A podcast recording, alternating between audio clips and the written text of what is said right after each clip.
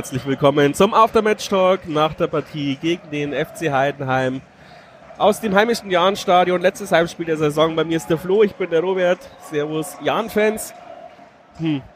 Was soll man dazu sagen, Flo? Eigentlich ähm, habe ich ja vorher, war ich ja extra in der Pressekonferenz, um zu fragen, ob es nicht mal ein spannenderes Spiel wird. Es ist jetzt nicht so ein Geholze gewesen wie gegen Dresden, aber auch kein fußballerisches Leckerbissen. Trotzdem ein ja, ein schönes Heimspiel, das dann leider 2-0 verloren gehen. Äh, vielleicht möchtest du erst mal sagen, wie die beiden Mannschaften in die Partie gestartet sind. Ja, servus. Äh, ein unterhaltsames Spiel äh, war es auf jeden Fall auf, äh, auf voller Länge. Ähm, ich muss sagen, Heidenheim hat uns am Anfang schon erstmal den Schneid abgekauft, ähm, kamen sehr, sehr gut in die Partie, hatten zwei, drei sehr, sehr gute Szenen, gleich drei Eckbälle gefühlt in den ersten fünf Minuten und äh, Jan kam kaum über die Mittellinie, hatte auch überhaupt keinen Ballbesitz und die hätten auch da schon in Führung gehen können. Also der Spielstart ging ganz klar an die Heidenheimer. Aber der Jan hat sich dann eigentlich so in der ersten Halbzeit, so je länger es ging, zurückgekämpft. Und spätestens so ab der 30. Minute sehr, sehr, sehr gute äh, Ansätze gezeigt, muss ich sagen.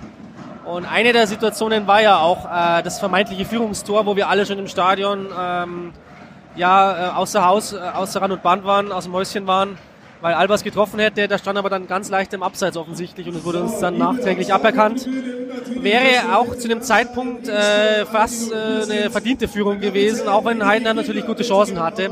Man darf nicht verschweigen, zweimal Pfosten Heidenheim in den ersten 30 Minuten, weil einmal weil Kirschbaum sehr gut re re reagiert. Einmal, weil unsere Abwehr so ein bisschen geschlafen hat. Und dann hat nochmal Kirschbaum gerettet. Also Heidenheim hatte drei, drei gute Chancen und deswegen, ja, ging es dann leistungsgerecht auch in die Pause. Ich muss sagen, Heidenheim hat gezeigt, warum sie gut sind. Wir haben aber gut dagegen gehalten und deswegen war es ein leistungsgerechtes 0 zu 0 zur Halbzeit, würde ja, ich sagen. Du hast so im Nebensatz erwähnt, ja, Kirschbaum hat da zwei gute Paraden gehalten. Die waren äh, absolute Monsterparaden aus meiner äh, begrenzten Torwartsicht. Ähm, ich würde sagen, selbst wenn Meier im nächsten Spiel ähm, wieder fit ist, hat sich Kirschbaum für mich die Startelf verdient. Finde seine Leistung besser als Meier zuletzt. Und wenn wir jetzt halt wirklich ähm, dem aufgesessen sind, auch vor der Saison heißt es ja immer, beide Torhüter äh, kämpfen um den Platz eins, würde ich sagen, leistungsgerecht wäre es jetzt, dass Kirschbaum die Saison beendet. Und ich hätte überhaupt keine Bauchschmerzen, wenn wir nächstes Jahr mit ihm als Nummer eins äh, in die Saison gehen könnten, würden. Mit Muss ich dir absolut zustimmen. Nach dem Spiel jetzt ähm, habe auch äh, überhaupt keine Bedenken wegen Kirschbaum in der nächsten Saison. Also auch gegen Dresden hat er eine einblockenreine. Äh ich weiß nicht, ob ich ihn jetzt spielen lassen würde, rein aus, äh, aus der Sicht jetzt. Jetzt hat er zwei super Spiele gemacht. Also wenn Meier fit ist, finde ich, ist es eine schwere Entscheidung und Meier ist die nominelle Nummer eins. Kirschbaum hat sich auch, aber insofern auch ein Zuggoal verdient, generell sportlich gesehen, weil er einfach eine zweite, ein zweiter Torwart ist, wie man sich wünscht. Ist er da total gewesen, wenn er braucht. Also ich würde sagen, vielleicht siehst du das auch so, er ist die beste zweite Nummer, also die beste Nummer zwei im Tor, die wir je hatten.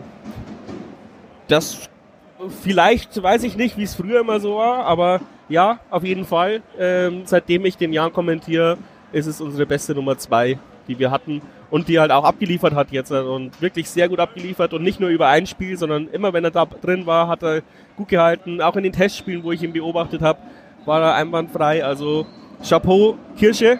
Für das Alter auf jeden Fall. Äh, und du hast recht, die gute Nachricht ist, er bleibt uns ja wahrscheinlich auch erhalten. Und er ist halt, man Bei merkt halt auch. Meier weiß man nicht so recht, was, was Sache ist, aber mit ihm hat man auf jeden Fall keine Bauchschmerzen. Wir haben und ich finde, er spielt, seine, er, spielt, er spielt seine Größe halt besser aus als Meier, wenn ich ehrlich bin. Meier ist 1,94, glaube ich, er ist 1,95.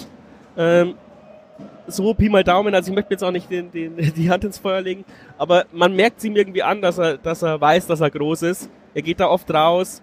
Ähm, die, noch ganz kurz, bevor wir jetzt zu viel drüber reden, aber ähm, letzte, ja beim Dresden-Spiel hätte ich noch gesagt, ja seine Spieleröffnung ist vielleicht noch äh, gewöhnungsbedürftig, aber heute hat er auch gezeigt, er macht das Spiel schnell, er sieht, wenn jemand frei ist, wirft sofort aus, macht so schnell einen Abstoß. Ähm, ja, da hat er sich jetzt über die Woche auch nochmal verbessert, weil er wahrscheinlich genau das gleiche gesehen hat, wenn er sich in der Videobeobachtung gesehen hat. Also wirklich gute Leistung. Wir brauchen keine Bauchschmerzen haben, wenn Meier doch gehen sollte. Aber jetzt soll es mal wieder ums, um das Spiel gehen. Ich habe hier das rausgesucht, ähm, die Spieldaten. Und Heidenheim hat es halt wahrscheinlich wirklich so gemacht, wie man gegen uns spielen muss als überlegene Mannschaft. Wir hatten 20 Torschüsse, Heidenheim nur 13. Wir haben 483 gespielte Pässe, ähm, Heidenheim nur 290. Ähm, wir haben eine Passquote von 78% Ballbesitz von 61% Zweikampfquote von 60% Äh, wir wurden zwölfmal gefault und trotzdem verlierst du dieses Spiel gegen Heidenheim. Und wir haben es im Turmfunk gesagt, wir waren nicht die schlechtere Mannschaft, wir, wir waren eigentlich die aktivere, kämpferische Mannschaft, aber ja, wir waren die Mannschaft, die zu blauäugig ist und es hat eigentlich am Ende die abgewichstere Mannschaft gewonnen. Und ja, das ist genau das, dieser Tick, der uns, glaube ich, noch fehlt, dass wir ähm, eine einstellige Platzierung haben, weil genau das musst du dich halt belohnen dann. Wenn du, wenn du die ja. überlegene Mannschaft bist, dann musst du das Spiel gewinnen. Und Heidenheim hat uns halt gezeigt, wir haben, wir haben den Kleindienst drin. Ähm, ja, auch Föhrenbach sehr gut gespielt. Ähm, wobei gerade die Feuerkauf. Kleindienst heute wirklich guter Stürmer heute nicht so überzeugt hat, finde ich für mich. Aber du hast schon recht, also diese zwei Gegentore, die wir heute gekriegt haben, einmal in der 52. und einmal dann in, in den 80er Minuten, die waren halt einfach zu billig. Äh, ja, du darfst auch du, keine neuen Ecken kassieren. Wenn du die kriegst, äh, im ersten Fall eben nach einer Ecke Ball nicht rausgekriegt, dann kommt ihr langer Innenverteidiger dran und setzt ihn einfach als Bogenlampe ins lange Eck. Das musst du einfach konsequenter verteidigen und auch beim zweiten äh, Ball, da darf der Moor in den Strafraum gehen, wird nicht angegangen. Salah spekuliert vielleicht auch, dass der vielleicht noch passt, der Moor geht nicht ran und dann knallt ihn der halt einfach äh, trocken ins kurze Eck. Solche Tore dürfen nicht passieren. Und Heidenheim hat uns gezeigt, dass deren, denen passieren solche Tore halt einfach nicht. Und da ist einfach der blinde Unterschied. Wir haben äh, 60% Ballbesitz, Heidenheim hat zwei Tore. Wir haben äh, Zweikampfbilanz, äh, mehr in der Zweikämpfe entschieden, aber halt eben nicht in den entscheidenden Regionen, sondern äh, im 16er war dann meistens äh, Schluss. Wir haben zwei, drei gute Schüsse hingebracht, klar, aber dann war oft mit den Bemühungen auch äh, Endstation. Heidenheim hat mit drei Innenverteidigern gespielt heute, mit einer Art Fünferkette hat Albers gut aus dem Spiel genommen. Mit Schwarz kam dann nochmal viel Belebung rein, mit Hilderim auch. Das hat mir sehr, sehr gut gefallen heute.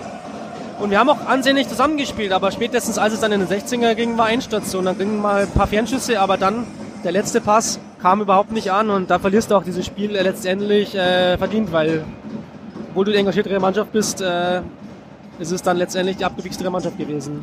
Also man wollte wahrscheinlich d'accord auf jeden Fall, wenn du gegen Heidenheim Tore hättest schießen müssen, dann so wie beim vermeintlichen 1 zu 0, da hat es ja super geklappt. Da mal schnell den Gegenstoß geschaffen, das Mittelfeld schnell überbrückt, äh, überbrückt. Äh, mal, den ja. mal den Ball nicht verstolpert bei der Mitnahme. Das ist halt, dann wird er halt zurückgepfiffen wegen, wegen Abseits, beziehungsweise durch den Videoschiedsrichter noch. Ich, ich meine, wir haben ja hier schon gejubelt ohne Ende. Also ich bin im Stadion, stört mich der Videoschiedsrichter immer noch am Fernsehen ist er noch erträglich. Aber wenn du dich jetzt halt hier völlig emotional verausgabst und dann wird er einfach zurückgepfiffen, du siehst nicht warum, es regt mich immer noch total auf. Ja, sehr intransparent, äh, wird ja auch nicht angekündigt zu Recht. Es gibt nur die Ansage vom Schiedsrichter, hey, Tor äh, zählt nicht und äh, du weißt überhaupt nicht direkt warum. Klar, es wird dann nochmal angezeigt, es war abseits, aber es hätte ja auch, äh, keine Ahnung. Also man weiß es nicht. Äh, wir werden äh, nicht richtig warm damit. Ähm, trotzdem äh, war es, finde ich, der beste Spielzug vom Jahr seit äh, gefühlt drei, vier Spielen. Mal endlich Heidenheim äh, unsortiert gelassen. Das hätte man vielleicht noch viel öfter spielen sollen. Solche Situationen versucht Heidenheim der partout zu vermeiden, wo sie unorganisiert stehen. Vielleicht hätte man noch mehr auf diesen Überraschungsmoment setzen sollen, auf diese schnellen Angriffe in die Tiefe vertikal. Wir haben vielleicht heute zu oft den Ball quergelegt und haben dadurch Tempo rausgenommen. Ja, Schade. da gibt es aus meiner Sicht leider auch einen Namen dafür. Schipnowski traut sich viel zu wenig, obwohl der Junge wahrscheinlich echt viel am Ball kann aber er traut sich da nicht den Steilpass zu gehen. Ähm, sieht oft den besser passierten Spieler nicht und spielt den Ball oft zurück. Also das muss man ihm vielleicht noch äh, erklären. Was ich aber positiv hervorheben möchte, ist, die Löcher im Mittelfeld waren heute fast gar nicht da. Gimba hat die sehr gut zugelaufen. Also da ist unter der Woche viel passiert beim, ähm, beim, ja, beim Taktikgespräch. Deswegen umso ärgerlicher, dass du eben das Gegentor durch den Eckball bekommst. Ähm, aber wie gesagt, bei neun Eckbälle, da, da fängt es halt vorher schon an. Du darfst halt keine neun Eckbälle gegen Heidenheim bekommen. Vor allem, weil die sich ja nur hinten reingestellt haben. Wie haben die das, also, dass die überhaupt an neun Eckbälle kommen, ist, ist Die ist Tore haben wir heute in der letzten Reihe äh, und das verursacht. Halt, und dass du dann halt mit, mit Salah eigentlich einen sehr guten Routinier hast, der, der sich so billig ausschwanzen hat lassen. Ähm, ja, da gehört es halt dann nicht anders, dass du, als dass du verlierst, wenn du vorher auch vorne auch keine Tore reinschießt. Aber unterm Strich, wir haben uns nicht abgeschenkt, äh, wir, wir haben uns nicht aufgegeben, wir, wir lassen die Saison nicht austrudeln, wir geben unser Bestes, aber wir sind halt nicht die Besten. Deutet schon noch ein bisschen aufs nächste Spiel auch hin. Äh, wir haben mit Bremen dann vermutlich einen, äh, eine absolute Spitzenmannschaft, die noch aufsteigen will. Da wird dann äh, auch eine absolute Spitzenleistung nötig sein. Ähm, wie ist dein Gefühl? Ja, wenn du so spielst wie heute und vielleicht dann doch nochmal irgendwie vorne einen reinmurmelst, dann werden die halt brutal nervös werden. Ähm, das könnte ein großer Vorteil für uns sein. Aber unterm Strich, realistischerweise muss man sagen, wir werden es verlieren und trotzdem feiern in Bremen. Wichtig wäre nicht 15. werden, das wäre mir ganz recht. Ja. Sandhausen ist zwei Punkte hinter uns und hat, ein, äh, und hat, und hat dann beim letzten Spieltag eben noch nur durch einen Sieg die Chance. Also mal schauen, vielleicht können wir uns äh, einen Unentschieden erduseln. Da wäre ich voll bei dir. Ähm, wäre natürlich echt schade, wenn wir zwei Spiele verlieren, aber ich schaue jetzt lieber auf die Gegner. Ich hoffe, der KSC gewinnt nicht beide Spiele, weil das ist, wie gesagt, die Geschichte mit der Fernsehtabelle. Der KSC kann uns dieses Jahr noch überholen. Aber unterm Strich wäre es natürlich besser, vor Sandhausen, vor Aue, vor KSC und wie sie alle heißen, zu landen, weil das sind unsere direkten Konkurrenten in der Fernsehtabelle und da zählen die letzten fünf Jahre. Also selbst wenn Aue absteigt und wieder aufsteigt, zählt jeder Platz, die wir vor, vor ihnen sind, ähm, ist Gold wert wahrsten Sinne des Wortes. Damit verabschiede ich mich. Danke fürs Anhören zum vorletzten Aftermatch-Talk in dieser Saison. Servus.